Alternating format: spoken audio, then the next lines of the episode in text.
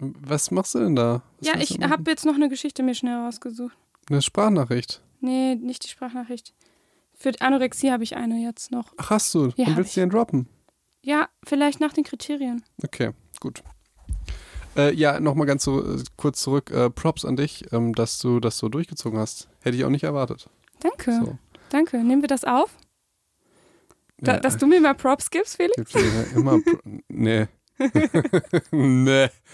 Ähm, nee, und äh, was, jetzt muss ich natürlich wieder was Negatives sagen. Ach so, Ja. nee, dann nehmen wir es natürlich nicht auf. Dann nehmen wir es drauf. Ja, ja weil, weil am Anfang, als wir angefangen haben, dann, da war ich äh, enttäuscht.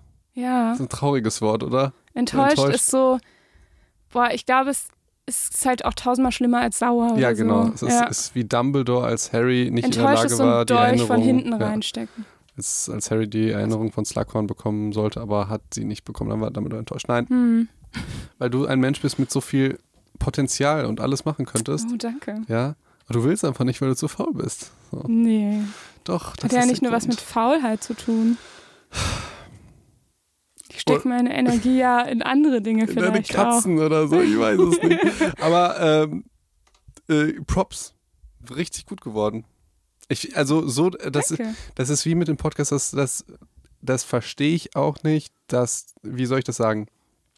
Das, was du so einfach so locker aus dem Ärmel schüttest, das studieren Leute sechs Jahre. So, oder das ist total verrückt. So. Ja, aber äh, zu meinen TikToks passt das eigentlich gar nicht. Du weißt nie nicht, wie ich die aufnehme. Ich brauche da 100 Jahre für. Das ist total normal. Und dann, boah, ich denke jedes Mal, das kann ja nicht wahr Das sein. ist total Ich habe normal. mich jetzt dreimal beim gleichen Satz versprochen. Aber das ist total normal, auch wie du es irgendwie schaffst, die, auf, diesem Podcast, wenn ich irgendwie was zeige oder so, dann erwähnst du das. Also, verstehst du? Wie wenn du was zeigst. Du zeigst mir gerade nichts.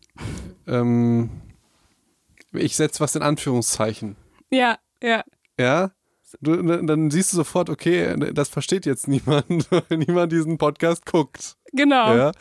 Ähm, und, und es ist einfach was anderes, wenn man nur etwas auditiv rüberbringt und im Radio ist als im Fernsehen oder so. Mhm. Und irgendwie hast du das äh, so im Blut. Und das verrückt. beides im Blut. Ja, das, das, andere Leute müssen das, wie ich zum Ja, Beispiel. du doch auch. Äh, äh, Nein, das ist harte Arbeit. Weißt du, wie viele Tutorials äh, ich angucken musste und mich damit beschäftigen musste? Weißt du, wie viele Tutorials von Models ich gucken musste, um fotogen zu werden? Aber Felix, ich Ja. habe doch dich dafür. Für die Model-Tutorials. nee, du hast mir auch gesagt bei TikTok, mach ein paar Schnitte, mh, mach das irgendwie so, dass, dass, dass Ja, es da- schneller da- aufeinander das war folgt und so. vollkommen nein, nein, nein, Du hast mir hab- da ja auch Tipps aber gegeben. ganz wenig. Das war, das ist nicht vergleichbar zu deinem äh, Fortschritt sozusagen. Wahnsinn. Also, dass du, nein, das ist ja noch nicht mal Fortschritt, ist es, du, du hast es auf einmal so, das macht mich schon richtig sauer. So. Aber nicht enttäuscht. Nee, nee, nee. Enttäuscht wäre dann, dass du das Potenzial nicht nutzt, dass du sagst, nee, ich ich, nutze das doch jetzt. Ich weiß nicht, was man jetzt noch mehr von mir erwarten will. Ja, gar nicht, gar nicht. Deshalb rein positiv. Rein Okay, positiv. okay. Krass. Ja, ich weiß nicht. Ich ähm, dachte, ich probiere das einfach jetzt mit TikTok und wenn es halt. Es geht doch jetzt nicht nur um Social Media und TikTok und so weiter. Sondern Ums Leben. ums Leben. Ich habe halt alles im Blut. Ich habe das Leben im Blut, Felix. Ja. Gut, aber wir haben ein wichtiges Thema heute. Ja. So, Oh je, das war jetzt alles drauf. nee. Mal ich gucken. hoffe nicht. äh, immer, immer dieser Talk vorher. Ja, wir sind tatsächlich immer noch beim gleichen Thema. Ne? Wir haben gesagt, diesen ganzen Monat beschäftigen wir uns mit dem Thema Essstörungen. Ähm, das heißt, ich glaube, wir brauchen auch nicht nochmal eine Triggerwarnung. Ne? Ich glaube, wir haben das jetzt oft genug gesagt. Aber was denkst du, Felix? Ich denke, wie ich mich letztes Mal verhaspelt habe mit der Triggerwarnung. ja, nein, also die, die, diese Folge ist jetzt die dritte und ich glaube, es kommt noch eine vierte und noch eine fünfte. Ja, Da, da müsstet ihr tatsächlich, also wenn ihr an einer Essstörung leidet, dann müsst ihr auch die Vor Folgen davor euch anhören. Wir sind müsst ihr, wissenschaftlich müsst ihr natürlich alle nicht. Aber nee, aber dann wenigstens den Anfang. Also wir können ja, Ja, und ich finde auch, diese Triggerwarnungen sollen euch ja einfach quasi nur ähm, zeigen, okay, heute geht es um das Thema und bin ich gerade irgendwie in der Lage, das zu hören, habe ich da Lust drauf oder eben gerade nicht. Ich finde auch so speziell kann man ja nicht, nicht sagen, nur weil ihr jetzt eine Essstörung habt, solltet ihr das nicht hören. Ich habe übrigens ganz viel positives Feedback auch von äh, Menschen bekommen, die an einer Essstörung ähm, leiden oder gelitten haben und das so ein bisschen kennen und ähm, auch gesagt haben, dass wir das vernünftig rübergebracht haben. Also und trotzdem mit Humor. Also wir haben es einigermaßen geschafft, Felix. hast du negatives Feedback bekommen? Nee, vielleicht traut sich das jetzt keiner mehr durch Nee. unsere Psycho- und Talk-Folge Kritik. du meinst, die wir in der Zukunft aufnehmen? Ja, die, die wir niemals aufnehmen, aber über die wir immer wieder reden. Also ich habe so das Gefühl, es wird halt so bei jeder Folge haben wir so eine Idee für die Folge Kritik und wir Äh, müssen die eigentlich nur zusammenschneiden. Wir, wir, wir verdienen ja kein Geld, ja, und äh, Mhm. wir könnten einfach diese Folge privat machen und dann die für 500 Euro an die richtigen Fans verkaufen. Vielleicht finden sich ja ein paar so Psycho Oh, das ist so furchtbar. Ja. Achso, Was- du meinst die Kritikfolge Ja, ja. nur. Ah ja, ich dachte was- diese hier. Nein, ach Quatsch. Was Ja, da aber das wäre, fände ich auch ziemlich äh, verwerflich auf jeden Fall. Aber das ist dann, dann ist er ein Real Psycho, sozusagen. Das sind dann die Real Psychos, die uns Kohle geben. Ja, oh Gott. Die, aber nur für die Folge Bah, Kritik. bah, bah, bah. Ach, nur für die Folge Kritik. Nein, ähm, Möchtest du anfangen oder wolltest du noch was anderes sagen? Ich glaube, das wird heute ganz schleppend und furchtbar, liebe Ricarda. No, das ist nicht, Self-Fulfilling Felix ist Prophecy, heute- ne? Heute irgendwie nicht gut drauf, aber ich weiß nicht warum. Ich glaube, ich, glaub, ich ähm, habe genug Okay. positive Energie für uns beide heute. Okay. Nach, den, nach dem ganzen Lob von Felix. Ich glaube, das lasse ich nicht drauf. Ich kam halt hier rein und Felix hat mich erstmal gelobt, ähm, wie, wie, wie toll ich mein Leben lebe. Ich, mein, ich weiß eigentlich gar nicht, wofür das Lob war.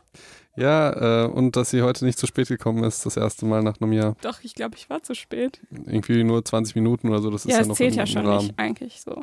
Okay. Ja. Ähm, Anorexia ja. nervosa. Heute geht es tatsächlich die ganze Folge um Anorexie oder auch Magersucht.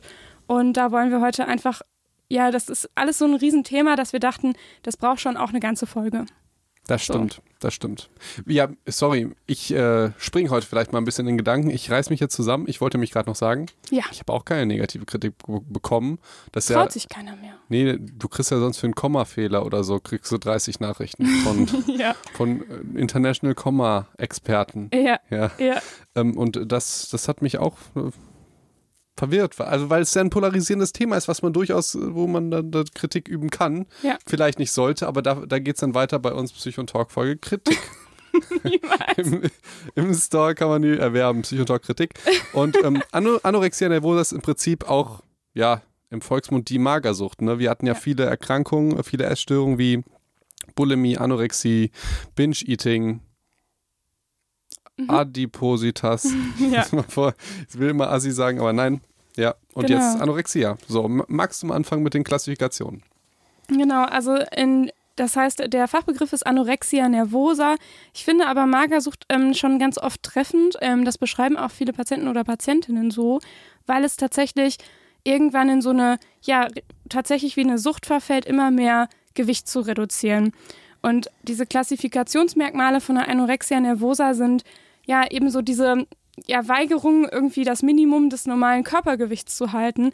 Das heißt, ähm, ein BMI, es ist tatsächlich äh, definiert, ein BMI unter 17,5 zu haben. Ähm, und zwar aber beabsichtigt. Ne? Also es gibt natürlich auch Menschen, die einen geringen BMI haben, weil sie vielleicht einfach, ähm, das weißt du vielleicht viel besser, Felix, irgendwie einen super guten Stoffwechsel haben. Oder gibt es da, gibt's da nochmal medizinische Aspekte, die, die das irgendwie begünstigen oder die dazu zurückzuführen sind? Auf was jetzt? Auf niedrigen Dass man BMI? einfach einen, genau, einen niedrigen BMI einfach hat. Oder einfach von Natur aus vielleicht extrem schlank ist. Äh, ja, ganz viele Gründe, aber beim, ich dachte, ich, wir sollen, ich, guck mal, Ricarda, wir besprechen das doch vorher, gehen wir die Folge durch und du sagst BMI, mach nach den Aber das war Kriterien. jetzt spontan. Entschuldigung. ich habe doch gesagt, ich will das da rein und jetzt sagst du, willst du mich komplett verarschen und ich, sag, ich vorführen? mach erst. Nein! Ey, liebe Psychos. Nein! Ey, ich sag, lass Entschuldigung, uns, es war spontan. lass uns, ich hab's hier sogar, sag's einmal, dass ich es hier schon vorher reingeschrieben Ja, habe. wir haben vorher besprochen. Und gerade sagt sie, kannst du das danach machen? Und ich sag, Gott, nee, da oh passt Gott. besser. Und dann sagt sie, nee, ich will's nach den Kriterien. Jetzt willst du mich doch, das ist wie mit der zweiten Gruppe. Jeder Felix, Psycho weiß, was Felix, das Felix. Wusa. Wusa. Kennt ihr das noch? Das hat Felix immer gesagt. Ja, woher ist das? Aus irgendeinem Film. Bad Boys 2. Wusa. Ja. Ähm, wir haben uns darauf geeinigt, dass ich erst die Klassifikationsmerkmale sage. Natürlich, natürlich. Und das mache ich natürlich jetzt auch, damit Felix sich wieder beruhigt. Guck mal, wieso dann diese, diese, dieses Katz-und-Maus-Spiel? Ich sag, da Weil muss ich das hin. eigentlich nur darauf hin wollte, ob es einen medizinischen Grund dafür gibt, dass man einen sehr niedrigen BMI hat. Okay. Ich wollte jetzt nicht die ganze BMI-Geschichte. Ich wollte, das war nur eine spontane Frage an dich. Du, kann, du, kannst aber meine Verwirrung in diesem Fall ein wenig verstehen. Natürlich, weil ich ja Psychologin bin, ja. ist ja klar. Weil vor zehn Minuten hast du gesagt, ich ja, sollte. Aber das war doch eine andere Frage. Du solltest doch jetzt nicht das ganze BMI-Zeug erzählen. Wir schneiden das alles raus. Ich vergesse das und gleich werde ich ganz spontan dann, wann du gesagt hast, wann ich es machen soll, was zu BMI sagen, ja? Ja. Okay. okay. Ähm, die zweite Klassifikation ist Angst vor Gewichtszunahme, oder Ricarda? Wolltest du damit weitermachen? Genau. Also einerseits ist es eben, dass man ein sehr niedriges Körpergewicht hat und das auch tatsächlich selbst ähm, so herstellt. Also dass man zum Beispiel über eine gewisse Zeit anhaltend ähm, ja, sich tatsächlich weigert, irgendwie das Gewicht zu halten, beziehungsweise wieder mehr zu essen. Das heißt, mindestens drei Monate lang oder auch einfach einen sehr starken Gewichtsverlust in einer sehr, sehr, sehr kurzen Zeit hatte. Ähm, und zwar gewollt. Ähm, die, genau, die zweite Kategorie ist eben Angst oder die Klassifikation ist Angst vor Gewichtszunahme. Man hat eben tatsächlich Angst, mehr Kilos irgendwie auf den Rippen wieder zu bekommen und ist dadurch noch weniger. Und die dritte Klassifikation, dritte Merkmal ist ein ganz wichtiges und zwar ähm, die Körperbildstörung oder beziehungsweise die Körper Körperschemastörung. Das heißt, die eigene Wahrnehmung von Menschen, die an Anorexia nervosa leiden, ist ähm, gestört, was ihre Figur und ihr Gewicht angeht. Das heißt, ähm, magersüchtige Patienten oder Patientinnen nehmen sich selber und ihre Figur äh, viel dicker und ja, stabiler war, als sie tatsächlich sind. Das heißt, sie selber denken, sie sind total dick, sind es aber gar nicht. Das heißt, die Wahrnehmung verändert sich tatsächlich. Ähm, und ich, das, ich möchte ja. da kurz, ähm, auch das hat, glaube ich, fast jeder. Oder was heißt fast jeder, aber äh, ja. ich, ich sage jetzt mal in, in kleineren Formen. Ja, Störung ja. der Wahrnehmung. Ich, ich sag jetzt mal gerade in der Bodybuilding-Szene oder so, kommt man sich immer schmaler vor, als man vielleicht ist. So vor okay. allen Dingen, dann hast du ja noch eine Peer Group. Ich sag jetzt mal, nehmen wir mal an, du hast jetzt ganz, du und bist jetzt unter sechs Models mhm. in der WG. Ja, machst die ganze Zeit abends Kissenschlachten und so weiter, wie das halt so ist. Wie in jeder ja. Model-WG. wie das in der Model-WG okay. so ist, machen dann nach Kissenschlachten. Und äh, dann bemerkst du, dass die anderen halt dünner sind als du. Und dann fühlst du dich vielleicht, also auch, auch deswegen kannst du dich ein bisschen dicker fühlen. Und das ist aber jetzt nicht nur in der Modelwelt so, sondern zum Beispiel auch, wenn du jetzt Bodybuilder bist. Oder mhm. wenn du Sportler bist. Aber da haben bist. wir wieder das Thema oder Vergleiche, oder? Genau, mhm. genau. Ich wollte nur sagen, dass auch das ein Symptom sein kann, wenn du das hast, also wenn jetzt ein Psycho das hört, und das vielleicht von einem Freund oder einer Freundin kennt, mhm. die sagt, ich bin zu dick, aber die ist gar nicht zu dick, dass dann nicht sofort jeder sagt, du bist aber, äh, hatte Anorexie, du musst zum Psychologen. Ja, ja, ja? okay. Also, so meinst du das, ja. Es ist, es, es ist ein, ja, ja, klar. Ist, äh, der, das Krankheitsbild ist ein Bild aus verschiedenen Symptomen, aber nicht jeder, der so ein Symptom hat, hatte auch die Krankheit. Das wollte ich Und sagen. die Körperschemastörung ist, geht natürlich nochmal einen Schritt weiter. Ne? Also es ist nicht nur so, ich vergleiche mich und finde mich dann im Vergleich zu anderen doch irgendwie dicker oder finde dann eine Stelle, die bei dem anderen schöner ist als bei mir, sondern es ist wirklich, es ist schon sehr stark verzerrt. Also das ist schon oft so, dass dann ähm, magersüchtige Patientinnen Bilder von sich früher sehen, wenn sie quasi, ja, wenn es ihnen wieder besser geht und sie die Magersucht ja über, mehr oder weniger überwunden haben ähm, und sich dann wirklich erschrecken und dachten, nein, damals habe ich mich definitiv nicht so gesehen.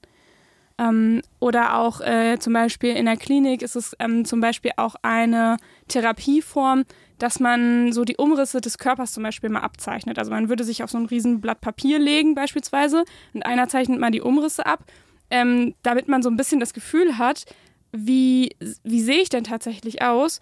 Und die sind dann immer erschrocken oder ganz oft dann tatsächlich erschrocken, wie wenig das ist. Und das ist, wäre ja jetzt, es geht schon ein bisschen mehr über das hinaus, was du gerade erzählt hast, mit, den, mit dem Kissenschlachten natürlich. Oder? ja, natürlich. Ja. Ich wollte nur sagen, die Übergänge, du hast ja letztes Mal so schön gesagt, es ist alles in Kontinuum. Ein Kontinuum, ja. Ich hätte, und der Plural ist Continua? Kontinui hätte ich jetzt gesagt. Kontinuum wäre doch Neutrum. Also ich habe ja ein äh, großes Latinum. es ist mittlerweile nicht mehr ganz so groß, ja. aber ja. Ist, ich habe es mal gehabt. Wir haben ein kleines Latinum. Aha, ja. Wir haben also zwei Latina. Latini, hätte ich Latin? Ach komm. Ach komm, ey. Ähm, so, jetzt geht es mal medizinisch weiter, nämlich eine, ein weiteres Klassifikationsmerkmal. Achso, ganz kurz zur ja. Körperbildstörung gehört auch noch dazu, dass eben dass es, äh, die Figur und das Gewicht einen sehr, sehr starken Einfluss auf ähm, den Selbstwert haben. Jetzt könntest du natürlich sagen, ja, es gibt da sicherlich auch noch andere, die ihren Selbstwert sehr stark ja. an ihr Gewicht hängen, aber auch das ist trotzdem wichtig und gehört mit in diese Klassifikation. Definitiv. Aber jetzt kommt was, was ganz wenige haben, nämlich das ist Ja. natürlich auch was Medizinisches, deshalb halt auch wichtiger. Ähm, wir haben lange keine Psychomedizin-Disses mehr gemacht, oder? Also, dass äh, die Psychologen die besseren Ärzte sind oder was meintest du Ja, so in die Ri- Richtung, so dass Psychologie nur, wie empfinden sie das ist und so. Ah, ja, ja. Da sind wir, sind wir jetzt drüber hinweg, Felix. Nee. Zahn, Zahnärzte sind auch keine Ärzte. Ja, also äh, so reif äh, sind wir noch nicht. Auch ja? wenn wir über ernste Themen sprechen. So. Ich dachte, lassen wir unsere Diskurse Ja. mal außen vor. ja, apropos Clowns. Zahnärzte. Nein, kleiner Spaß. nee, ähm, jetzt mal wirklich äh, Spaß beiseite. Ernstes Thema, medizinisches Thema, haben wir auch schon letztes Mal gesagt. Äh, Amenorrhoe. Ja, Klassifikationsmerkmal, das bedeutet, dass die Frau keine Periode mehr hat. Das ist an sich auch, äh, also kann man durchaus positiv deuten, weil man muss sich das vorstellen, dass der menschliche Körper einen davor schützt, vor dieser Zusatzbelastung ein Baby zu kriegen, sozusagen. Und deshalb verliert man die Periode. Man, man verliert auch zum Beispiel Libido, man hat keinen Bock mehr. Ähm, Genau. ja, Ja, Auf? das heißt, auf Sex. Natürlich. Okay, ja, okay, gut. Hat keinen Bock mehr darauf und ist eventuell auch nicht mehr so richtig fähig dazu. Und ein Kind zu kriegen, ähm, natürlich auch nicht. Und das kann tatsächlich auch, das ist jetzt ein Symptom, aber es kann auch chronisch werden, je nachdem, wie lange man äh, untergewichtig ist.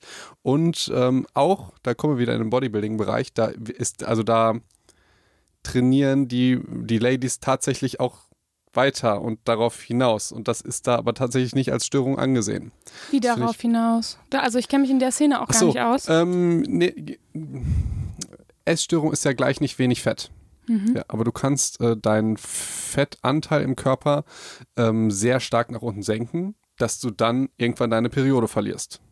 Ach so. Ah, Und okay. du- Auch aufgrund des zu, ringen, äh, zu geringen Fettanteils. Das ist der, einfach. Grund, das, das okay. ist der Grund, Mhm. ja genau. Und dann haben halt Leute keine, also keine Essstörung nach Ja. diesen Kriterien, aber trotzdem eine Amenorrhoe, Ja. weil die so tief mit ihrem Fett gehen. Und das machen Ah. die teilweise sehr lange. Und da gibt es geteilte Auffassungen, inwieweit das gesund ist oder nicht. Das klingt ja jetzt erstmal nicht so gesund. Ich finde, das klingt auch sehr gesund. Es gibt Kollegen, die sagen, ja, ja, du ist nicht findest, so das schlimm. klingt sehr gesund? Nein, ich finde, das klingt auch nicht gesund. ach so, Natürlich nicht. ach so, ja, Nee. du hast dich gerade versprochen. Ähm, tatsächlich, also gerade wenn eine Frau ein krasses Sixpack hat, so, ich, ich sag jetzt mal temporär, je nachdem, was für ein Sport ist, ist es Leistungssport, wäre das ja dann okay. Mhm. Ja, aber wenn du das jetzt drei Jahre lang hast oder so, hm, ja, Mhm. Ja. ähm, Ist ja. das nicht überhaupt ein Thema Leistungssport? Also, ob das überhaupt noch gesund ist? Also, das ist ja auch teilweise schwierig, oder? Also, je nachdem, welcher Leistungssport. ich würde sagen, Leistungssport ist an sich ähm, meistens eher nicht gesund. Okay. Aber, Ja, aber auch unsere Arbeitswelt ist nicht gesund. ja okay. Man, also, je, du meinst kann- am Schreibtisch zum Beispiel Ja, den ganzen genau. Tag zu sitzen, klar. Also ja. man muss da einfach gucken, wie man die Kirche im Dorf lässt. Es ist halt auch nicht gesund, äh, in der Stadt zu wohnen. So, also, wo, ja, aber wo ziehst du da die Grenze? Ja, ja, Wenn du machst okay. jetzt alles für deine Gesundheit, dann würdest du irgendwie nach Süditalien ziehen, den ganzen Tag Oliven essen und, äh, und äh, nicht arbeiten. Ja, Nee, keine Arbeit Äh, ist auch nicht gesund. ja, so ja. kann ich auch sagen, als Psychologin. ja, Ja, ich, okay. ja du, wei du weißt, was ich meine. ja aber Nein. das soll natürlich ähm, nicht, äh, ja, das, Gut. das geringer machen, dass es tatsächlich Gut, bei der Anorexia nervosa gut. die Amenorrhoe auch ein Klassifikationsmerkmal Ja. ist. Ja, und deshalb auch nochmal, liebe Psychos, ihr müsst wissen, zwischen der letzten Folge und der sind ein paar Wochen vergangen, ich weiß Ja. gar nicht, weil Ricarda krank war. Und deswegen sind wir nicht mehr so richtig in der letzten Folge drin. Deshalb, ich meine, ich habe ja ganz viel darüber geredet, über ähm, Instagram und Jeremy's Next Topmodel und dass das halt, also dass, dass, dass die Amenorrhoe ein Zeichen davon ist, dass man nicht sagen kann, ähm, ja, das Aussehen uns dahin drängt und dass wir alle so aussehen wollen, wenn wir gleichzeitig unseren Körper so abfacken, dass wir keine Lust mehr auf Kinder kriegen haben. So, Und das ist ja biologisch eigentlich das Ziel. eben. Ob wir es jetzt gut finden wollen ja, oder ja, nicht. ich meine jetzt, Ja. ne? Ja, aber das ist ja schon äh, definitiv ein Stil. Deshalb müssen wir mal gucken, dass wir werden hier viele Sachen ein bisschen wiederholen, ein bisschen auslassen, vielleicht ein bisschen ganz anders darstellen, als wir es letztes Mal gesagt haben, hoffentlich nicht. So, aber jetzt mal wieder, wir haben jetzt ja die Klassifikationsmerkmale und Mhm. jetzt wollte ich euch einfach mal was über den sogenannten BMI erzählen. Ja, Ja. das ist der Body Mass Index. Der gehört, gehört nämlich jetzt, jetzt da rein. Ich finde ihn richtig scheiße, weil er, weil, also ich, ich Erstmal die Bewertung vorne weg. damit ihr genau wisst, worüber ihr euch einlasst. ich kann ja wissenschaftlich anfangen. Ihr habt ein Riesenproblem, ähm, Gewicht, Körperfettanteil, ähm, Körperkonstitution zu ähm, detektieren in der Medizin. Das Detektieren. Also, ja, ähm, zu, zu diagnostizieren, weil weiß ich mhm. nicht, wie, wie, wie äh, ihr das ausdrücken wollt. Weil wie wollt ihr das bitte rausfinden? Ne? also wie viel Fettanteil und so weiter ich habe. Genau, und das ist wichtig für Risikobewertung, mhm. ne, für, für, für die Geschichte, die wir jetzt haben, aber auch für Herzinfarkte, für Gelenkprobleme, für Diabetes und so weiter ist es einfach wichtig, dass man nicht nur auf das Gewicht guckt. Ja. Das Gewicht sagt ja erstmal nichts aus. Aber wenn man dann den BMI nimmt, der nimmt halt irgendwie das Gewicht im Verhältnis zur Größe. Und mehr ist es halt auch nicht. Was ja auch nichts aussagt. Ja. ja. Und dann irgendwie geht das ja noch ins Alter, je nachdem, äh, auf welcher Skala man irgendwie, irgendwie guckt. Und äh, deshalb, das finde ich einfach absolut scheiße, weil ich kann ja problemlos bei meiner Größe ähm, 30 Kilo plus und 30 Kilo weniger haben, je nachdem, wie viel Muskulatur ich habe, wie viel Wasser ich habe, wie viel Fett ich habe, wie viel Organenmasse ich habe. Ja, das ist einfach sehr schwierig ist, das zu bewerten. Und BMI ist jetzt eine, eine, eine Geschichte. Ich meine, warum nutzt man das auch? Es ist so einfach. Ja, klar. Es ist einfach auf der einen Seite. Jeder kann die Körpergröße und das Gewicht in einen Bruch setzen. Und das zweite ist, es ist ja auch weniger verletzend. Mhm. Das darf man nicht vergessen, wenn man jetzt irgendwie so eine Di Diagnostik macht für eine private Krankenversicherung oder Bund oder so. Das ist dann schon was anderes, wenn du sagst, irgendwie BMI ist so und so, als du bist fett. So, ja, also. ja, gut, aber man könnte ja einen anderen Index einfach entwickeln, der irgendwie Körperfettanteil zu Körpermuskelanteil oder sowas. Ja, aber es ist, wie, wie willst du, willst du die Leute, willst du ins MRT schicken? So, ich weiß nicht, ja? es, äh, es, gibt doch so Wagen, die, die sowas die Wagen, machen. aber die funktionieren nicht richtig. Ach so. Das, das ist die, ich dachte schon. Nee, das ist, das ist alles ein Riesenverarsch. Das ist ein Riesenproblem, das wirklich rauszufinden. Aha. Auch wenn das total viel Geld kostet und so. Gibt, ich glaube, Dextra-Messungen sind die, sind die sichersten. Ähm, ich bin da auch nicht 100% ähm, drin, weil die meisten sind halt Bullshit, mhm. sozusagen. Und man muss der Fairness halber sagen, die Zahl an sich, die nutzt den wenigsten was. Okay. Weil, also, das ist so wie Bizepsumfang oder so. Dann, dann hast du halt einen 44er Bizeps. Trainierst jetzt mehr, trainierst du weniger. Dann, was du nutzt jetzt, wenn du sagst, das ist ein Körperfett von 15 Prozent. So. Ja, weil dann so. gibt es halt noch so Normwerte, ob das zu viel ist oder zu wenig ja, oder so. Ne? Die Sache ist, ähm, jetzt, wenn du unter Magersucht leidest oder so, dann musst du da irgendwie rauskommen und tendenziell mehr essen. Ja. Und ob dein KFA jetzt niedriger, höher oder in der Mitte ist oder so, wird keinen Patienten dazu anspornen, mehr zu essen, nur weil er das weiß, wie hoch sein Körperfettanteil ja. ist oder BMI. Das heißt, manchmal muss man sich fragen, was nutzt einem eine Diagnose? Mhm. So, was nutzt einem dieser Wert? Das ist ja schön, dass wir mal so Diagnosen machen und so weiter, ja. aber was ist so ein bisschen wie die Frage bei deinen Patienten, die immer fragen, ja, warum bin ich denn so? was sagst du denen dann? ja, ob das das Problem löst, wenn man es herausfindet, oder ob es nicht eher darum geht, eine Lösung zu suchen. Ja, äh, ja, und manchmal ist das ja falsch und das ist ja schon interessant zu gucken. Äh, also ne? manchmal ne? muss man das analysieren, um auf die ja. Lösung zu kommen, manchmal aber auch nicht. So. Also das ist geht beides tatsächlich, so, und, und, je nachdem. Und das, ist, das ist natürlich, also wie, wie viel Diagnostik, ich weiß gar nicht, wie viele Leute irgendwie das Herz abhorchen. Mhm. Grund, also macht überhaupt keinen Unterschied mehr, wenn es, das ist vielleicht nochmal ein anderes Echt? Thema. Das ist vielleicht nochmal ein anderes Thema. Allerdings, äh, also. Und was sagst du jetzt zur Anorexie? Macht das jetzt hier Sinn oder nicht für dich? Der BMI? Mhm. Ja, macht da schon Sinn. Mhm. Weil, also, gerade in einem Alter, vor allen Dingen, da geht es ja um sehr krasse, kranke, ähm, Werte, die lebensbedrohlich sein könnten. Genau, denke ja. ich mir auch. Das ist dann, also das ist ja jetzt vielleicht noch eine Geschichte, wo es Sinn machen kann tatsächlich. Ja. Ähm, weil je nachdem kriegen die dann auch Infusionen, Medikamente und so weiter. Ähm, da kann das schon Sinn machen, aber allgemein finde ich die, die, die Art und Weisen, Gewicht im Verhältnis zu Muskulatur und Körperfett oder so, beziehungsweise das ist ja beim BMI gar nicht gegeben. Dann gibt es auch noch andere interessante Sachen, mhm. die einfach sind, wie zum Beispiel Taille-Hüft-Verhältnis. Ja. Es gibt ganz interessante Studien, die sagen, da wo das Fett, also wenn das an der Stelle ist, dann bist du gefährdeter, das und das zu kriegen. Irgendwie Bauchfett vor allem, ne? Ja, ja, also irgendwie ja. eher Herz-Kreislauf-Erkrankung, eher das, eher das, eher das. Ähm, auch wieder so eine Frage für, für mich. Ja, hm, was nutzt dir diese Scheißinformation? Du sollst trainieren und dich gut ernähren, ja? Mhm. Und egal, wo das Fett ist. Was, Ja, also so, und so du eine, kannst, ja, das, kannst es ja jetzt nicht umlenken. eben, was soll so eine scheiß Risikobewertung? Kannst ja auch Risikobewertung bei einem Raucher machen. Wie viel Packiers haben sie? Ja, er soll aufhören zu rauchen. Also, ja, ja, also Ja, manchmal macht das ja alles Sinn, manchmal macht das nicht so viel Sinn. Ich freue mich aber sehr, dass ich jetzt, wo du wolltest, den BMI reingebracht hast und nicht früher, weil es hat jetzt wirklich super gepackt. das hat super gepasst. Und jetzt Ja. gibt es noch zwei unterschiedliche Typen.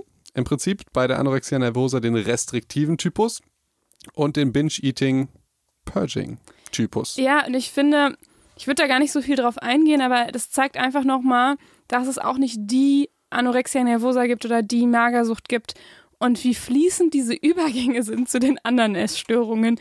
Denn man kann auch eine Anorexia nervosa haben als Binge-Eating- oder Purging-Typ und der Purging-Typ wäre im Endeffekt eine magersüchtige Patientin oder Patient, der die auch ähm, ja, regelmäßige Essanfälle hat und dann entsprechend ja, selbst induziert erbricht oder zum Beispiel Abführmittel und so weiter dann nutzt. Ähm, und dann denkt man sich schon wieder, okay, was ist jetzt wieder der Unterschied zur Bulimie? Und ich glaube, das war auch eine Klausurfrage damals. ähm, und im Endeffekt ist es, glaube ich, der Unterschied hauptsächlich liegt dann in dem starken Untergewicht. Ähm, ja. Ich hoffe, das habe ich jetzt richtig erinnert, komplett. Ja, äh, ich, mu ich, mu ich muss sagen, du ähm, hast es einfach so gesagt, so ja, Diuretika und Abführmittel. Ich finde es einfach krass, dass die Patienten, ich sag jetzt mal, clever ist das falsche Wort, aber so erfindungsreich sind, dass die sogar Medikamente nehmen. Um, Ja. Und das ist ja auch das Krasse, wie bei Diuretika, die entwässern einen ja. Das ist ja, wenn man es aus, keine Ahnung, Bodybuilding-Sicht sieht oder so, dass man Körperfett reduzieren wird, ja auch, auch bescheuert. Also ich sag jetzt mal, wie, wie kann ich das erklären, was ich meine? Ich meine, dass Körperfett kein Schönheitsideal per se ist. Ja. Und wenn jetzt Leute, jetzt sind wir wieder bei diesen ganzen, äh, wir machen das alles für die Gesellschaft, um besser auszusehen und so weiter. Und deswegen kriegen die Leute eine Magersucht. Das wäre ja wiederum ein Gegenbeweis dafür, weil es den Patienten in diesem Fall ja um das Gewicht auf der Waage geht und denen jedes Mittel recht ist, um das zu senken. Und das Wasser macht in diesem Fall ja überhaupt keinen Unterschied. Ja. Also wie visuell von der Schönheit her.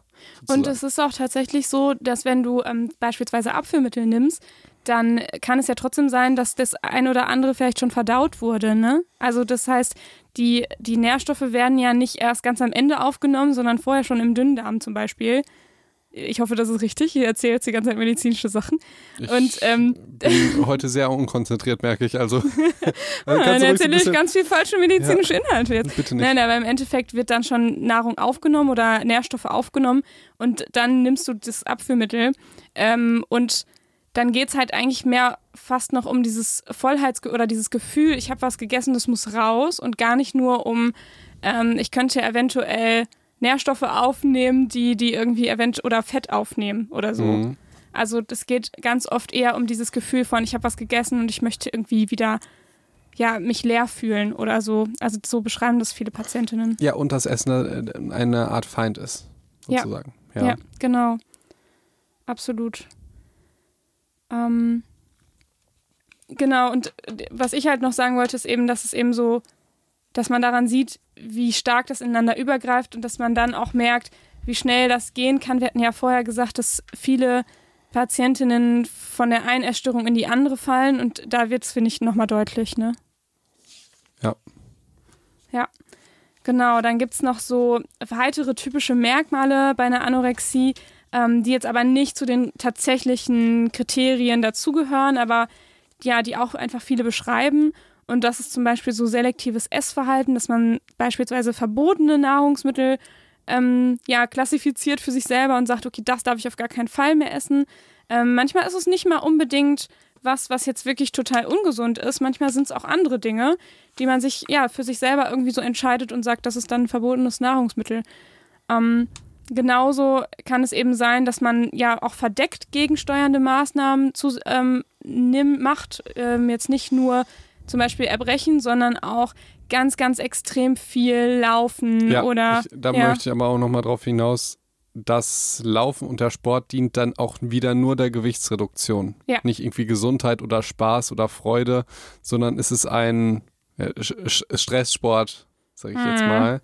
Und äh, ich, ich sage jetzt mal, das ist wirklich krass, auf was für Ideen da die Patienten kommen. Also zum Beispiel in diesen, es geht, die kommen dann häufig, je nachdem wie krass es ist, in so eine Art Kur, mhm. wo die dann essen müssen.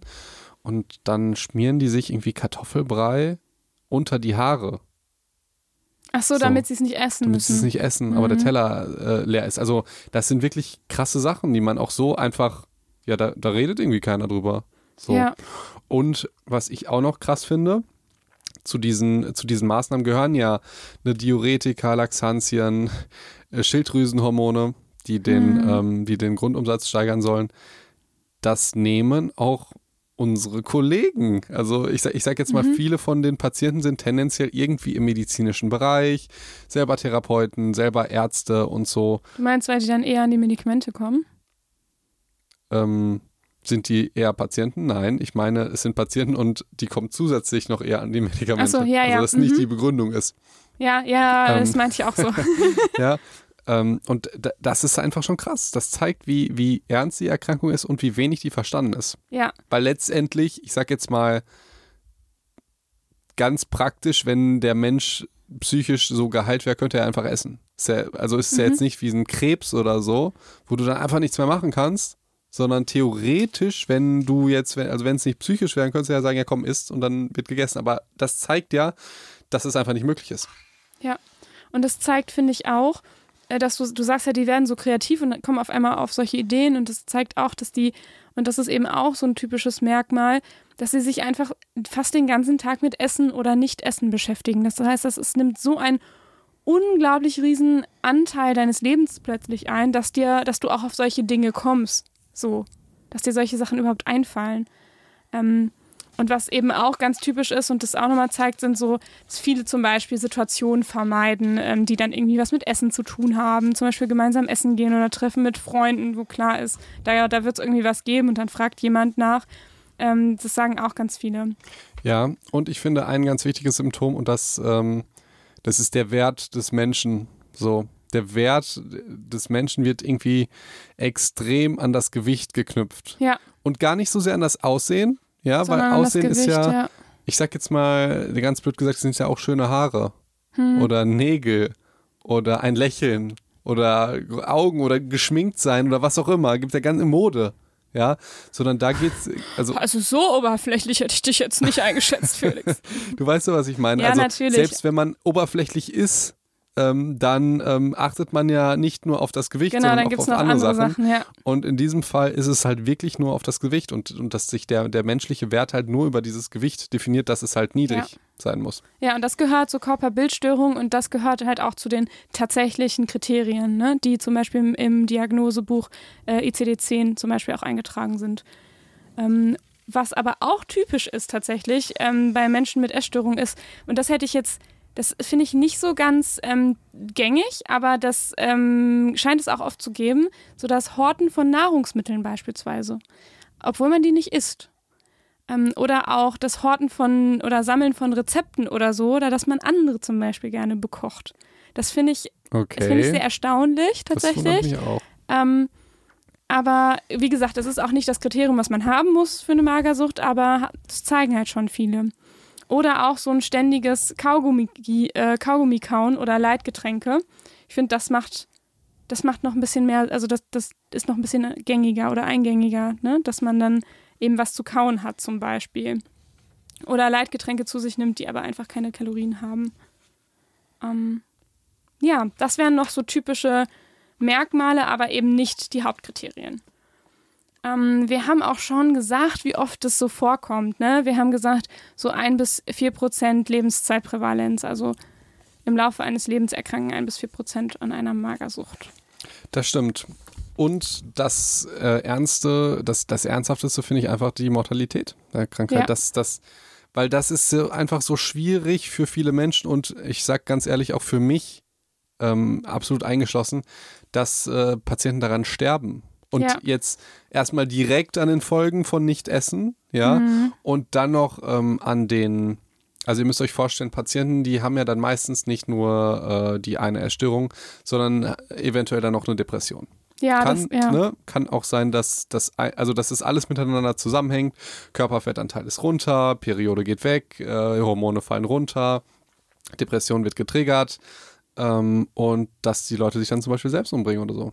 Das ja, das heißt, also und nicht nur das, sondern wenn wir jetzt noch überlegen, ähm, du vermeidest dann zum Beispiel Situationen, die mit Essen zu tun haben. Das heißt, du wirst dich wahrscheinlich auch isolieren. Du wirst wahrscheinlich nicht mehr so viel Kontakt mit anderen haben, mit deinen Freunden haben. Du versuchst es irgendwie zu vertuschen, kannst irgendwie dich nicht mehr, ja, deinen Liebsten, sag ich jetzt mal, öffnen. Und auch das ist natürlich ganz, ja, schwierig dann keine Depression zu bekommen, sag ich jetzt mal, ne? Ja, und die haben natürlich kein Verständnis dafür und sagen, ist. Ja, das macht es auch nicht besser. Ja. Definitiv. Genau, also ich habe nämlich eine Meta-Analyse mitgebracht oder die Ergebnisse einer Meta-Analyse aus dem Jahr 2011 zur Sterblichkeitsrate bei Essstörungen. Ähm, und da, also es gibt natürlich immer unterschiedliche Werte, bla bla, aber in dieser Meta-Analyse kam jetzt raus, dass, ähm, dass bei der Anorexie 5,1 Prozent äh, pro zehn Jahre sterben und davon ist wiederum ein Fünftel ähm, stirbt an Suiziden. Das sind 20 Prozent. Ja. Genau. Und das ist jetzt innerhalb nur von, ich sage jetzt mal nur in Anführungszeichen von zehn Jahren. Ähm, das heißt, wir hatten ja vorher nochmal andere Sterblichkeitsraten gesagt, die beziehen sich dann, glaube ich, auf das ganze Leben, ne? In den Folgen davor. Es gibt so viele Statistiken, aber du hast die alle mitgebracht. Ja, ich meine, es ist natürlich, wir können es jetzt nicht auf eine krasse Zahl festmachen, aber hier sehen wir auch nochmal im Gegensatz zum Beispiel zur Bulimie, da liegt die Sterblichkeitsrate nur bei 1, nur in, auch in Anführungsstrichen, bei 1,7 Prozent pro zehn Jahre. Aber da sehen wir schon, dass ne, im Vergleich, dass das schon extrem viel ist. Und dass auch die Suizidrate sehr extrem ist. Mhm, das finde ich auch. Ähm, und ich finde auch, das haben wir, glaube ich, auch noch nicht gesagt, was gerade bei der Anorexie auch ein großes Problem ist, ist so, dass das Risikoalter, also dieser der Peak, sag ich jetzt mal, wo die Störung beginnt, oft so im Alter von 14, 15 Jahren schon ist. Und da sehen wir natürlich auch, dass das nochmal gefährlicher ist, denn gerade in der Zeit, ja, stecken die Mädchen, ähm, oder es gibt natürlich auch Jungen, die daran erkennen, aber natürlich viel weniger. Aber ja, stecken diese Menschen komplett in der Pubertät, alles irgendwie wächst und bildet sich aus. Ähm, und dann machst du sowas mit deinem Körper und du hast so wenig. Ja. Ich will hier mal eine Pause machen, ja. also von dem ganzen ja. ähm, Symptome und so. Lass uns mal so ein bisschen über das Alter 14 bis 15 reden. Ja. So zehn Minuten lang. Persönlich, wie ging es dir da, Ricarda? Mir persönlich.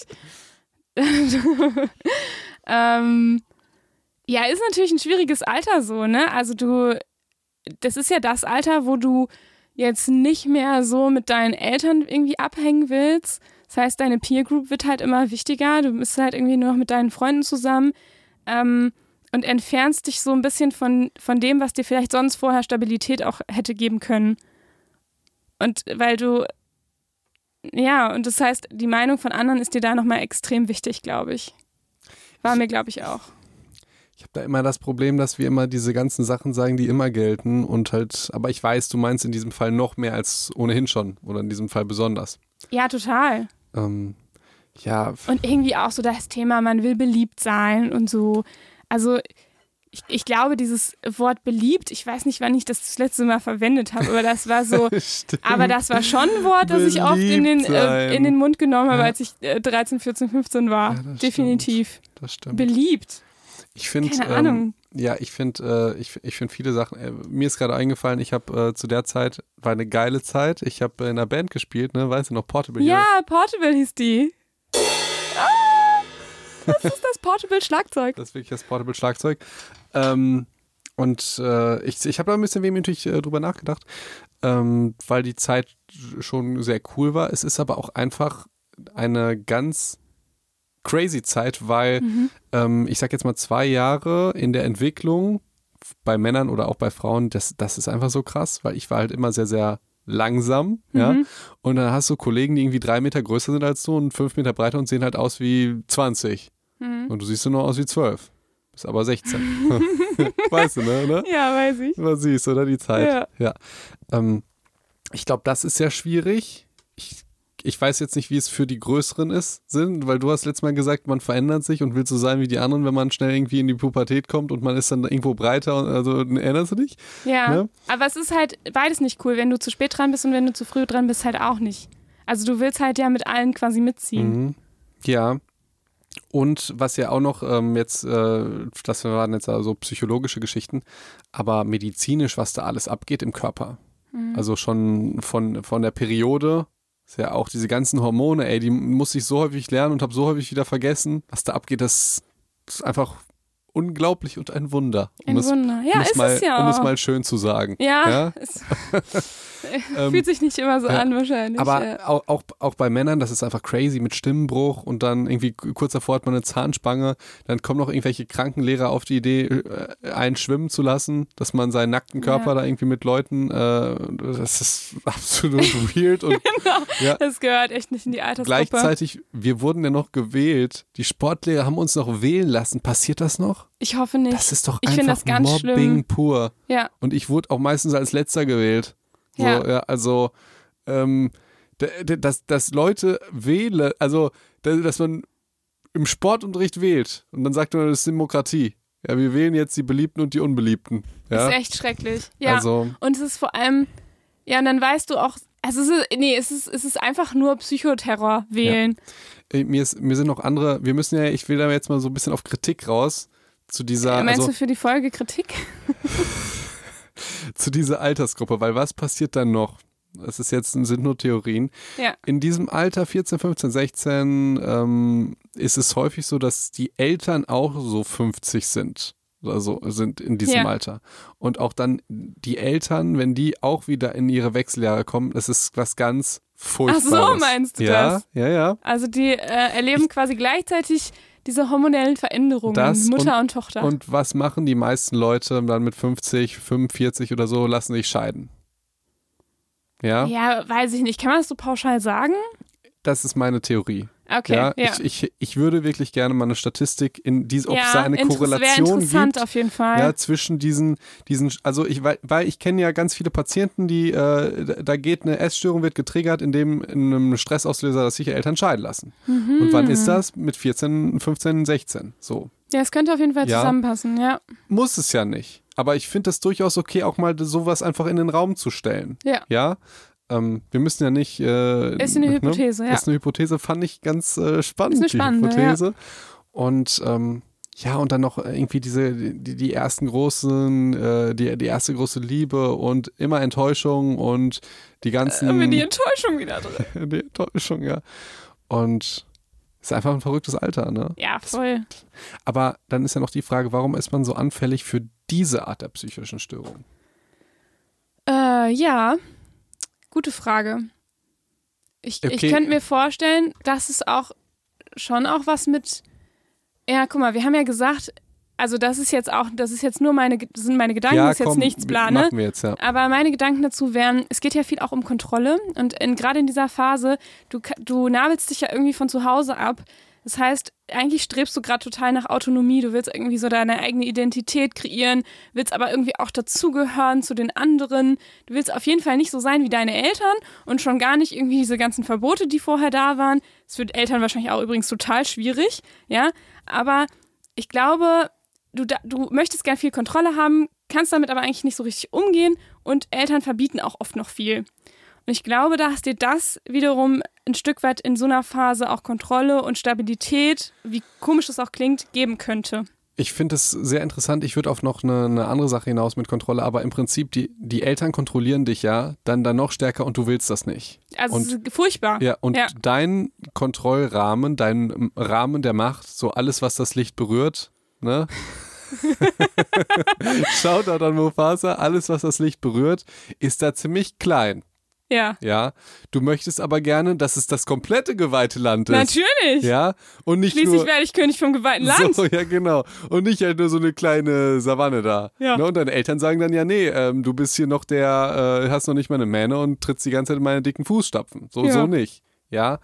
Also möchtest du gerne viel Kontrolle haben, aber du bist noch nicht mal in der Lage und jetzt kommt dein Körper dazu, der macht, was er will, oder, und das Oh ist Gott, ja. zum Beispiel bei mir so ja gewesen, gar nichts macht. Oh nein. Ja, Ja. Und du willst aber, dass er was macht. Ja. Ja. Und, und ähm, also, dass du dann das als Kontrolle über deinen Körper wahrnimmst. Weißt du, du hast auf Ja. der einen Seite die, die, den Kontrollverlust durch die Eltern. Die Eltern denken, glaube ich, also aus ihrer Perspektive auch, dass sie überhaupt keine Kontrolle haben über ihr verzogenes Kind. Ja, bestimmt. Denken wahrscheinlich alle. Aber als Kind denkst du, ey, ich darf noch nicht mal meine Zimmertür abschließen. Ja. So, das habe ich wirklich damals von so vielen Leuten gehört, dass die nicht ihre Zimmer, weil die Eltern irgendwie Angst haben, dass das Kind erstickt oder was, keine Ahnung, was das für kranke Gedanken Ja. waren, aber das war wirklich, das habe ich von vielen gehört. Da hast du noch nicht mal die Kontrolle über dein Zimmer und dein Zimmer ist noch nicht mal dein Persönlichkeitsding, sondern ist das geweihte Land. Ja, in Wo diesem jeder Fall. ein- und In ausspazieren diesem kann. Fall ist das geweihte Land klein und noch nicht mehr über das hast du die Kontrolle. Aber du hast über das Kontrolle, was du isst oder auch nicht isst. Das ist Mhm. Ja. letztendlich das letzte Ding. Und ich, das könnte ich mir vorstellen, in dieser Kombination, wenn du da noch einen Stressauslöser hast, wie deine große Liebe hat irgendeinen neuen Typen, äh, deine beste Freundin äh, hat jetzt eine neue beste Freundin und deine Eltern lassen sich scheiden oder so, dann könnte ich mir vorstellen, dass es ähm, Ja. Ja, es passiert. gibt echt auch, es gibt einfach nicht viel Stabilität in der Phase, finde ich. Ja. Also gerade das, was du auch beschreibst, irgendwie äh, beste Freundinnen oder diese ganzen Gruppenbildungen. Also wenn ich jetzt so an meine Klassenzeit zurückdenke, dann hast du halt irgendwie immer ganz viele neue Grüppchen und das kann sein, dass sich das von heute auf morgen komplett verändert und die einen über den anderen reden. Ja, oder die einen über die andere reden. Das ist ja immer, also ich hab, hatte das Gefühl, es ist ein Frauending, äh, Mädchending. Ähm, und das macht dich schon fertig. Also das ist schon, das ist schon hart. So. Also ich überlege gerade, als wir mit dem Podcast angefangen haben und mit Social Media, war es ja bei uns genau das Gleiche. und Wie- die waren schon groß. Also, äh, Leute, dass, über dass uns man uns, haben. über uns geredet hat. Ja, ich habe einfach abgewartet, bis die alle über dich schon fertig geredet Ja, haben. das hast du sehr, sehr clever gemacht. Äh, das hast du sehr clever gemacht. Ja. Ähm, und hast ja das ja damals auch gemacht, ne? Und dann überleg mal, wie sich der kleine nee, habe ich, hab ich damals nicht gemacht. Ja, nee, genau. nee. Ähm, Aber äh, mir fällt gerade noch mal so eine Geschichte aus meinem Alter 14 ein, tatsächlich. Ähm, die, die fand ich, ist mir gerade so eingefallen, weil du gesagt hast, so erste große Liebe und irgendwie dieses Kontrolle und so. Ich weiß noch, wie ich mit meinen Eltern so lange ausgehandelt habe, mit 14 noch, ähm, bis ich, äh, dass ich irgendwie so und so lange rausgehen durfte. Und es war nicht lange. Ich weiß es nicht mehr, wie viel Uhr es war. Es war vielleicht neun oder zehn Uhr oder so. Mhm. Und ähm, dann auch nur, wenn mein Papa mich abholt. Und ich war halt damals mit meinem ähm, ja, ersten Freund irgendwie zusammen und zusammen mit meiner besten Freundin, mit ihrem Freund, so wir wären jetzt Vierertruppe, bla. Und dann hat mein Papa mich abgeholt und gehupt und gerufen, das Papa-Taxi ist da. Gott. Ich bin einfach im Boden versunken, Felix. Im Boden versunken. Das Das Papa-Taxi. Papa-Taxi ist da. Oh Gott, es war so schlimm, Felix. Ey, ich überlege mir garstig einfach, wie, wie wir dann äh, unsere nächste Generation an Kindern fertig machen. Ich würde sagen, äh, äh, der kleine Felix will abgeholt werden. So, düt, düt, düt. Ja.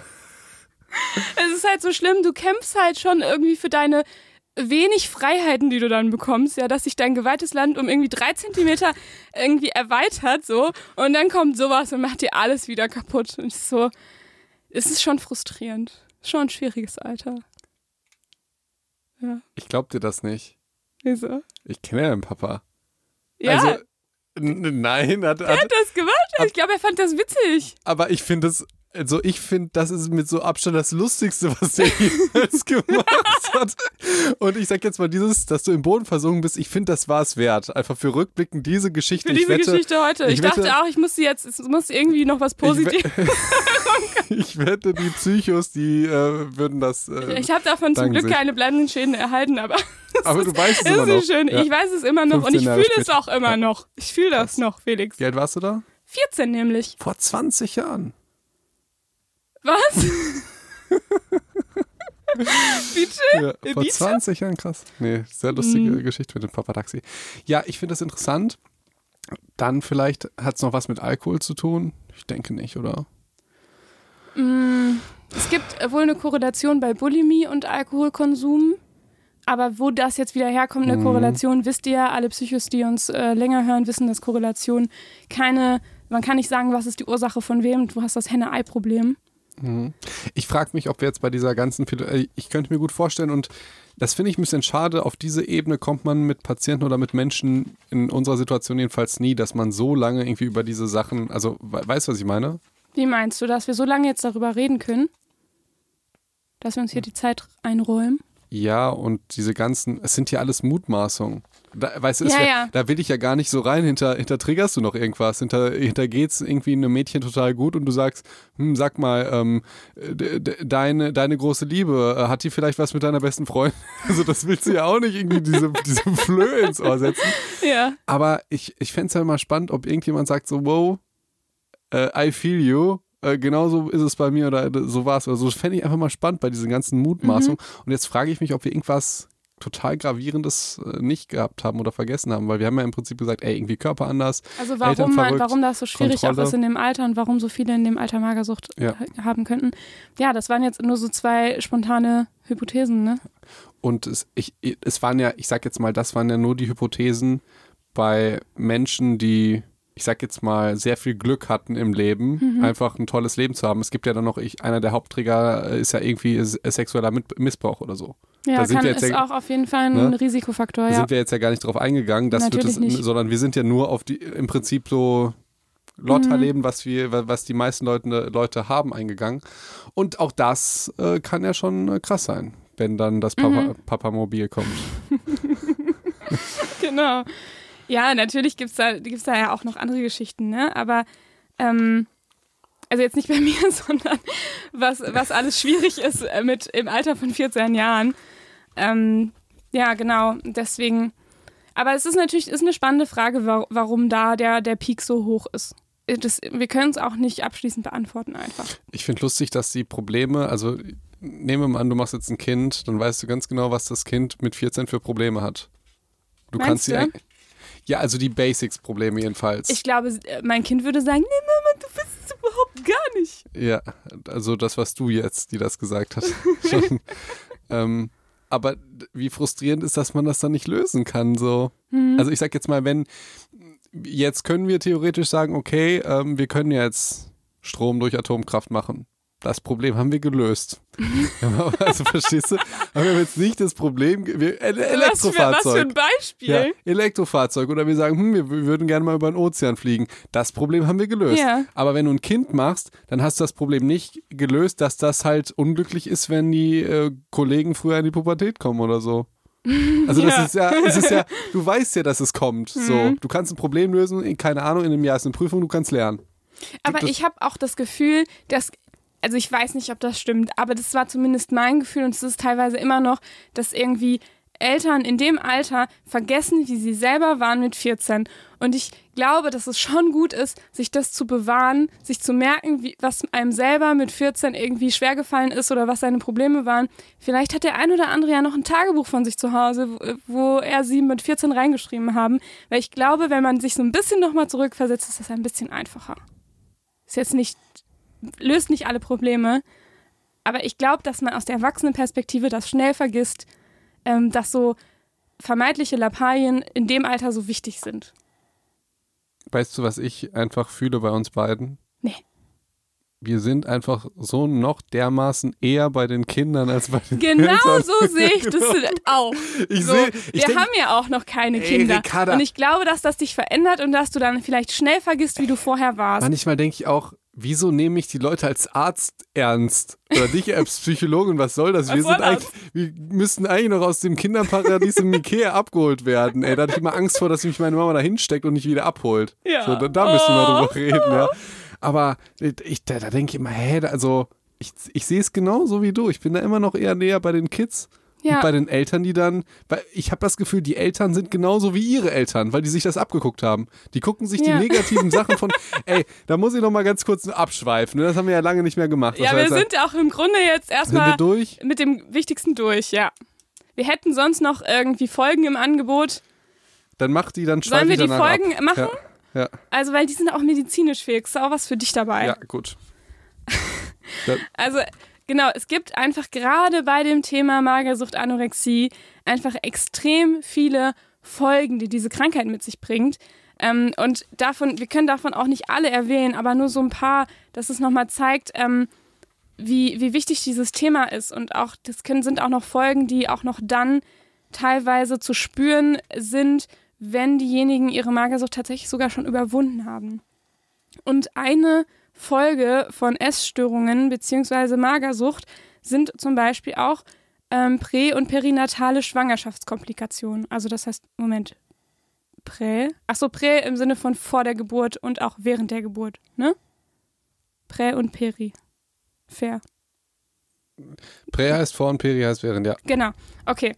Und ähm, auch die Häufigkeit von Frühgeburten ist zum Beispiel erhöht. Ähm, und auch die. Oder drumherum oder so. Also die, ich, Du Peri meinst du jetzt? ja. Ja, also Ja. Frauen mit Magersucht ähm, haben tatsächlich häufiger Schwangerschaftskomplikationen und auch häufiger äh, eine Frühgeburt beispielsweise. Ähm, das heißt, wir haben auch schon darüber geredet, dass niedriges Gewicht mit dem ja, Aufhören der Menstruation assoziiert ist. Und ähm, hast du auch schon so ein bisschen über hormonelle Veränderungen geredet? Äh, ganz oberflächlich. Mir ist noch aufgefallen, dass es ja gerade auch im Alter 14, 15, 16 extrem blöd ist, da gerade auf Kalorien und Nährstoffen zu verzichten, Ja. weil die braucht ja der Körper. So. Das Ja. also, wenn man irgendwann mal viel Kalorien und viel Nährstoffe braucht, dann in diesem Alter einfach. Das Mhm. ist, ähm, das ist tatsächlich blöd, dass man gerade da darauf verzichtet, in diesem Alter, wo ja, der Körper die braucht. Ähm, ja, Ja, und so eine Unterernährung ähm, kann halt auch zur Folge haben, dass man zum Beispiel eine verminderte Knochendichte hat später. Ähm, oder auch sogar zu epileptischen Anfällen beispielsweise führen. Ähm, auch dazu, dass die, äh, ja, hat eben auch Einfluss auf die Schilddrüse zum Beispiel. Dann habe ich hier noch Hypoglykämie, Hyperthermie und Hypotonie stehen, Felix. ja. Ich Möchtest du darauf noch was sagen? Oder, Ja. oder kann ich das erstmal so abschließen? Ich möchte im Grunde eigentlich nur sagen, dass ähm, gerade Anorexie mit extrem vielen Langzeitfolgen ähm, assoziiert ist und ja, das nicht mal eben so auf die leichte Schulter zu nehmen ist. Was natürlich auch viel daran liegt, dass das eben schon so früh beginnt. Jetzt hast du ja die ganzen medizinischen Sachen schon gesagt, ne? Ja, ich dachte vielleicht, ich habe jetzt bin jetzt so rübergesprungen. Ja, was soll ich Da denn? Ja Hypokalämie, was- Herzrhythmusstörung, Muskelschwäche. Also extrem viele, wirklich extrem ähm, medizinische ähm, Probleme können halt dadurch entstehen. Das ist ja Mhm. auch absolut klar, wenn du dem Körper einfach die Energie entziehst. Ja. Und dann auch, also, ne? Mhm. Das ist einfach eine ernste Geschichte, je nachdem, wie tief du halt auch runtergehst Und mit dem Körperfett. Ein, eine Folge davon ist zum Beispiel ja auch Haarausfall oder dass die Nägel brüchig werden. Ähm, oder auch, was ganz typisch ist, ist so diese, ähm, ich sag jetzt mal so leichte Pflaumenbehaarung zum Beispiel am, am Körper, im Gesicht oder irgendwie am Rücken, wenn der Körper eben so eine starke Mangelernährung hat. Mhm. Das hat ja nochmal so einen spezifischen Begriff, Weißt der du, mir warum gerade das nicht passiert? einfällt. Ich glaube, um sich zu wärmen, oder? Das wäre jetzt auch meine Theorie. Aber sonst dachte ich, hey, wieso passiert das? Aber Ja. das, weil man muss sie, also Kalorien sind ja Wärmeeinheiten. Und man Mhm. muss ja erstmal, um unsere Körperkerntemperatur zu, zu erhalten, also da musst du schon die Heizung in deinem Keller ziemlich weit draufdrehen. Das ist einfach krass viel Energie. Mhm. Deswegen haben ja auch die Maschinen in Matrix uns als Batterien benutzt. Logisch. Das war die Idee damals, Und Wärme wir- zu produzieren. Genau, wir produzieren Wärme und daraus nehmen die ihren Strom, ne? Genau. Mhm. Und äh, tatsächlich, wenn, also deswegen frieren die Leute auch, wenn die eine Diät machen, je nachdem, Ja. wie tief die gehen. Genau. Und ich habe dazu auch noch, ähm, ich habe ja gesagt, ich wollte immer mal wieder auch ein Beispiel einstreuen. Und ich habe dafür auch ein Beispiel. Ähm, und zwar lese ich einen Teil davon jetzt vor. Ähm, so. Ich hatte vor 15 Jahren, als ich 13 Jahre alt war, also auch ungefähr in dieser Peakzeit, ähm, eine kurze und zum Glück eher schwächere Form der Magersucht. Ungefähr sechs bis zwölf Monate habe ich täglich genau das gleiche gegessen. Zwei Äpfel, zwei Bananen und zwei kleine 0,1% Fettjoghurts. Was mir geholfen hat, klingt wahrscheinlich sehr merkwürdig, aber ich wollte keinen Haarausfall mehr haben. Ich habe seit eh und je lange blonde Haare. In dieser Zeit sind sie mir enorm ausgefallen. Zudem hatte ich dauernd Schwindelattacken, sodass sich auch meine Lehrer, besonders in Sport, Sorgen machten. Eines Tages habe ich entschieden, dass ich das nicht will äh, und angefangen, mehr zu essen. Genau. So, genau der Rest. Aber das zeigt das ja nochmal. Da haben wir nochmal so ein paar ja, Folgen gehört, ne? Und ich finde ich find das so interessant, was da steht. ja, Will, willst du erstmal ein bisschen oder soll ich? Ja, ich wollte einfach nur sagen, dass, dass man da nochmal Folgen gemerkt hat, obwohl das ja in dem Fall ja sogar, ich sag jetzt mal in Anführungszeichen, nur eine schwächere Form war, inwieweit das jetzt tatsächlich so war, ne? Und auch sich in Anführungszeichen nur über ein Jahr gezogen hat, hatte das schon ähm, diese ganzen Nebenwirkungen.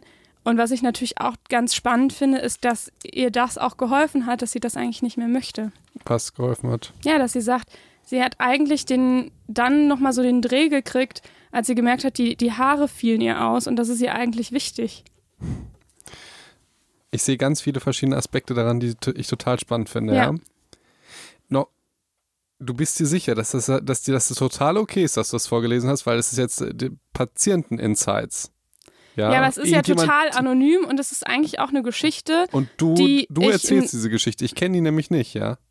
Ja, die, haben, die hat man uns bei Psycho und Doc geschickt, als wir da, ähm, wir haben ja den Aufruf gestartet, jeder, der möchte, kann die Geschichte mit uns teilen du und wir lesen sie dann hier vor. Das war von Anfang an klar.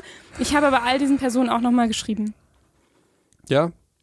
Und das. Beziehungsweise mache ich noch. Ja, gut, gut. ich ich finde das, also ich würde auch sagen, dass die positiven, die negativen, aber ich finde es nicht. Ich finde schon, dass man darüber reden kann, ob das sinnvoll ist oder nicht.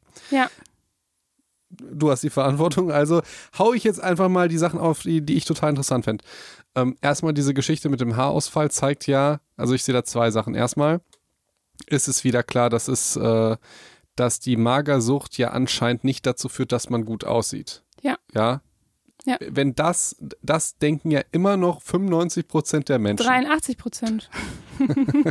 Ihr denkt dran, bei 83 Prozent sind es, sind es äh, erfundene drei, Zahlen, genau, aber 83 Prozent. So, dann diese Geschichte, dass ihr das selbst aufgefallen, also ihr ist das dann irgendwann aufgefallen, weil der Haarausfall wurde ihr zu viel. Ja.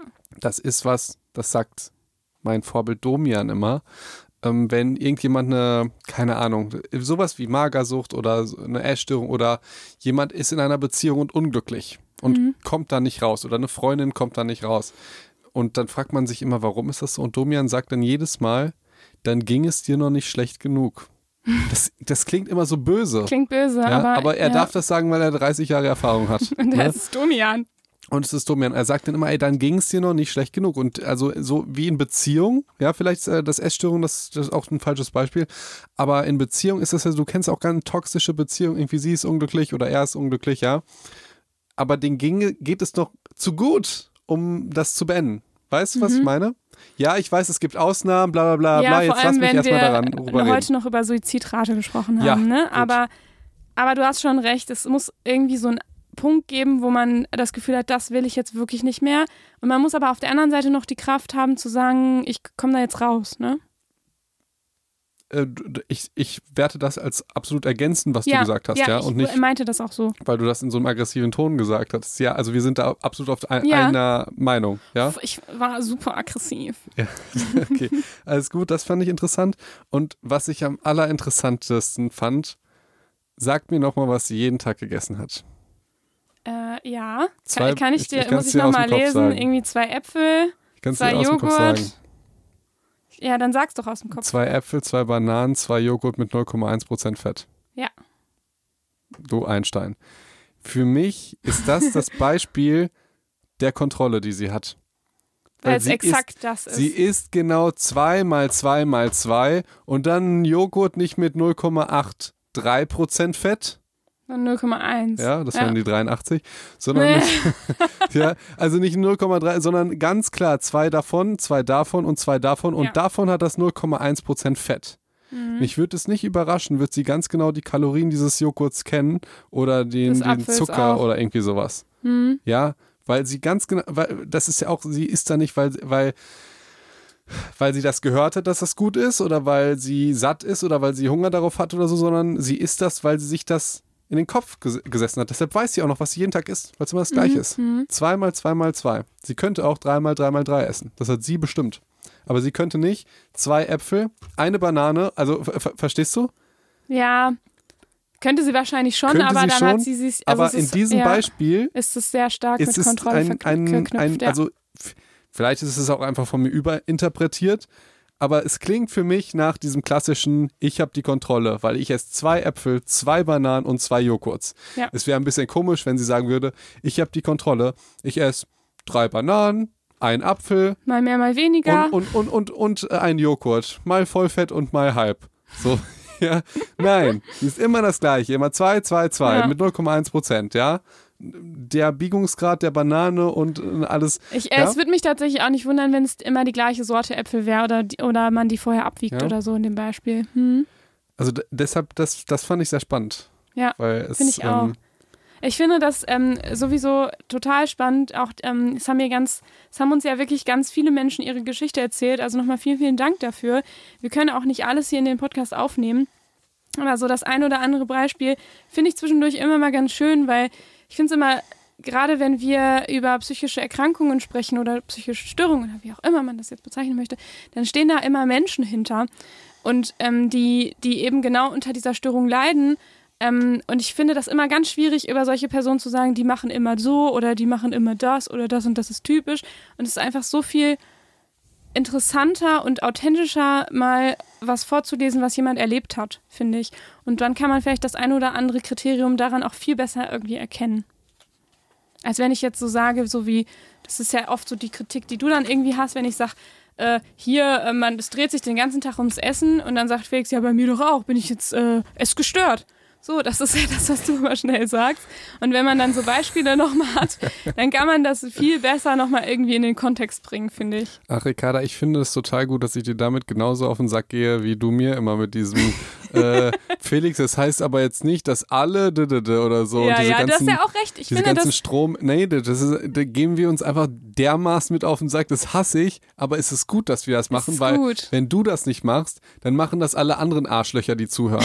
Ja, und Nein, genauso, aber- wenn ich das bei dir nicht mache, dann hast du Ja. ganz viele, die sagen, ja, äh, aber was ist denn jetzt mit mir? Ich esse das auch, bin ich jetzt magersüchtig? Meine, meine Freundin sagt, ich darf jetzt nicht mehr trainieren, weil sie Psych und Doc hört so. ja, deshalb müssen wir müssen uns immer ähm, das hat ein Freund mal von mir, von mir gesagt. Ähm, da hatte ich so ein bisschen Beziehungsprobleme und der meinte, Felix, du musst dich immer fragen, wenn du irgendwas sagst zu, zu, zu, zu deiner Freundin, ähm, wo kann da der Angriff liegen? Was, Oh mein Gott! was, was kann man jetzt irgendwie interpretieren, dass du das Böse gesagt hast? Wenn du sagst, keine Ahnung, du siehst aber schön aus heute. Und sonst nicht? Sehe ich nur heute schön aus? Eine Möglichkeit. Die andere Möglichkeit ist, du reduzierst mich nur auf mein Aussehen. Ja? Die dritte Möglichkeit ist, du respektierst mich gar nicht.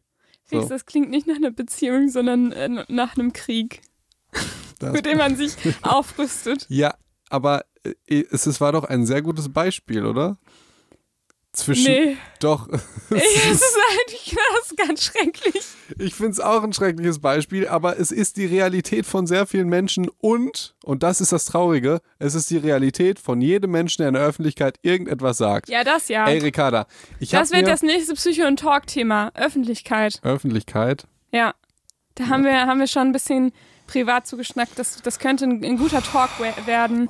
Außer Felix wieder so genervt. Das kann natürlich sein. Nee, ich ich habe da nicht so viel zu erzählen wie ich, er bin, eigentlich. ich bin genervt genau wegen dieses Themas. Jetzt soll ich das jetzt, äh, dann erzähle ich das mit Frank Thelen. Also Nee, nee, äh, bewahr dir das für den Talk auf, ja. auf. Bewahr dir das für den Talk auf. gut. Ähm, du wolltest ja eigentlich noch was, was anderes erzählen. Genau, dass es gut ist, dass wir uns da gegenseitig quasi so auf den Sack gehen. Ja. Mit. Nein, ich, dass es schlecht ist. Es ist gut, weil dadurch äh, kriegen wir nicht so schnell einen Shitstorm. Ja. Und es ist schlecht, weil es extrem anstrengend ist, sich zu, miteinander zu unterhalten. Wenn der eine, also das, das machst du immer so gerne äh, und ich auch, das ist ja ein Strohmann. Ein Strohmann. Ja. Kennst du das mit dem Strohmann? Nee, warte. Ähm, Ja, sag mal. wenn du, äh, wenn du, ähm, du, du tust so, Mhm. Als hätte ich was gesagt, aber ich habe das gar nicht gesagt. Keine Ahnung, ich sag, ähm, ähm, äh, Donald Trump hat letztens eine Rede gehalten und ich fand seine Meinung gegenüber der Und Umweltpolitik ich gut. sag, wie, du findest Donald Trump gut? So, ja, also, ja, also ist, Das meintest du doch, ja genau. oder? Ja, ja. Das sind diese Ja. klassischen Strommänner. Du, du, äh, du, der sagt gar nichts Böses, aber du bringst den irgendwie Ja. dazu, das zu sagen. Da Aha. musst du auf einmal argumentieren. Ja, das ist so, gut. du ganz, bist ganz gut. schnell Nazi oder so. Ja, ja, klar. so. Das ja. geht, geht Ey, ich freue mich, wenn WM ist. Also er hat mit seiner nationalsozialistischen Bitte. äh, Ja. also das sind Strohmänner und das machst du durchgehend. Das ist ultra anstrengend, aber es ist ja auch sinnvoll, weil die, die, wenn du die nicht machst, machen die anderen. Aber So. ich muss, ich wollte eigentlich noch was Positives dazu sagen, weil das machst du ja auch ganz oft, wenn ich zum Beispiel Kriterien einer psychischen Störung erkläre und dann sagst du, ja, aber das passt doch jetzt irgendwie hier auf jeden. Ja, geht doch einem voll auf den Sack, oder? Geht einem auf den Sack. Aber ich finde das richtig, denn das ist sowas, was wir zum Beispiel im Studium gar nicht gemacht haben oder wenig. Also das ja im Studium ist ja, Ja. relativ klares Konzept. Du Ich- hast eine Vorlesung, jemand sagt es, dann steht er vorne, du darfst keine Fragen stellen, so und dann erzählt derjenige dir die Kriterien und alle schreiben fleißig mit und keiner fragt, warte mal, aber äh, wie ist denn das jetzt? So, Und das, was du sagst, das finde ich ganz schockierend, weil das war bei mir genauso. ja. Das hinterfragt keiner, was Nee. irgendjemand sagt. Aber es hinterfragt jeder das, was irgendeiner im Podcast sagt oder so. Aber es wird, Schön, ne? es wird niemals hinterfragt, was irgendein äh, Professor sagt. Oder was am schlimmsten ist, was irgendwo geschrieben steht. Ist ja auch eine andere Hierarchie auch, ne? Also du und eine ganz andere Struktur. Du weißt genau, eine Vorlesung ist halt irgendwie relativ klar strukturiert. Jemand sagt was, du schreibst es auf Ja. und dann schreibst du das gleiche wieder in der Klausur auf. und damit gewinnst du. Und du lernst es ja Game. auswendig. Ja, es ist klar. ja, wir werden ja nicht darauf in unserem Bildungssystem, gerade in der Uni, dazu gedrillt, kritisch zu denken oder einfach zu denken und kreativ zu sein, sondern das auswendig zu lernen, was sich irgendein anderer schon mal überlegt hat. Und dann wundern wir uns, dass Deutschland nicht innovativ ist. Ja, und manchmal ist es ja tatsächlich so, dass du mich, dir mir dann so eine Frage stellst, die für mich so logisch ist. Und das liegt ja auch darin, dass ich irgendwie in meiner Bubble so ein bisschen gefangen bin. Also jeder hat ja irgendwie so seine Wirklichkeit und meine Wirklichkeit ist ja sehr stark geprägt von meinem Alltag und ich bin natürlich auch mit vielen Psychologen irgendwie oder Psychologinnen immer irgendwie zusammen und wir reden ja alle die gleiche Sprache. Und wenn auf einmal jemand anderes kommt und das dann so hinterfragt, dass ich dann selber erstmal ins Straucheln gerate und sage, hey, Moment, wo ist denn da jetzt eigentlich der Unterschied? Und das ist aber, finde ich, gut und wichtig. Ja, das finde ich auch wichtig. Finde ich schön, dass du, dass du es in diesem Fall bei diesen Kriterien so nennst, weil da hätte ich gedacht, ja, das ist einfach so klar. Aber es ist ja immer Nee, häufig. ich finde es gar nicht so klar, Ja, tatsächlich. Also, ich finde die Frage schon berechtigt, wenn du sagst, ja, aber irgendwie, dass ähm, Ja, jeder so ein bisschen seinen Selbstwert an, ans Aussehen knüpft oder so.